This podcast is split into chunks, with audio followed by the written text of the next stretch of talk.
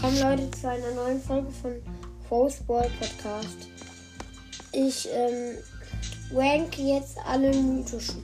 Ich habe leider noch keinen. Also als erstes Max. Oder nee, ich fange von hinten an. Als letztes der Mordi.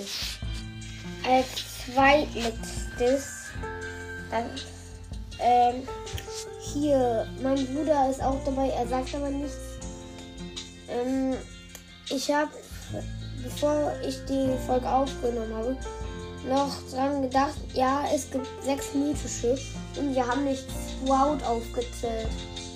Äh, zweitbesten, äh, zweitschlechtester ist bei mir Mr. P, dann kommt Terror, dann kommt Sprout, dann kommt Genie und, da, und am besten finde ich einfach Max.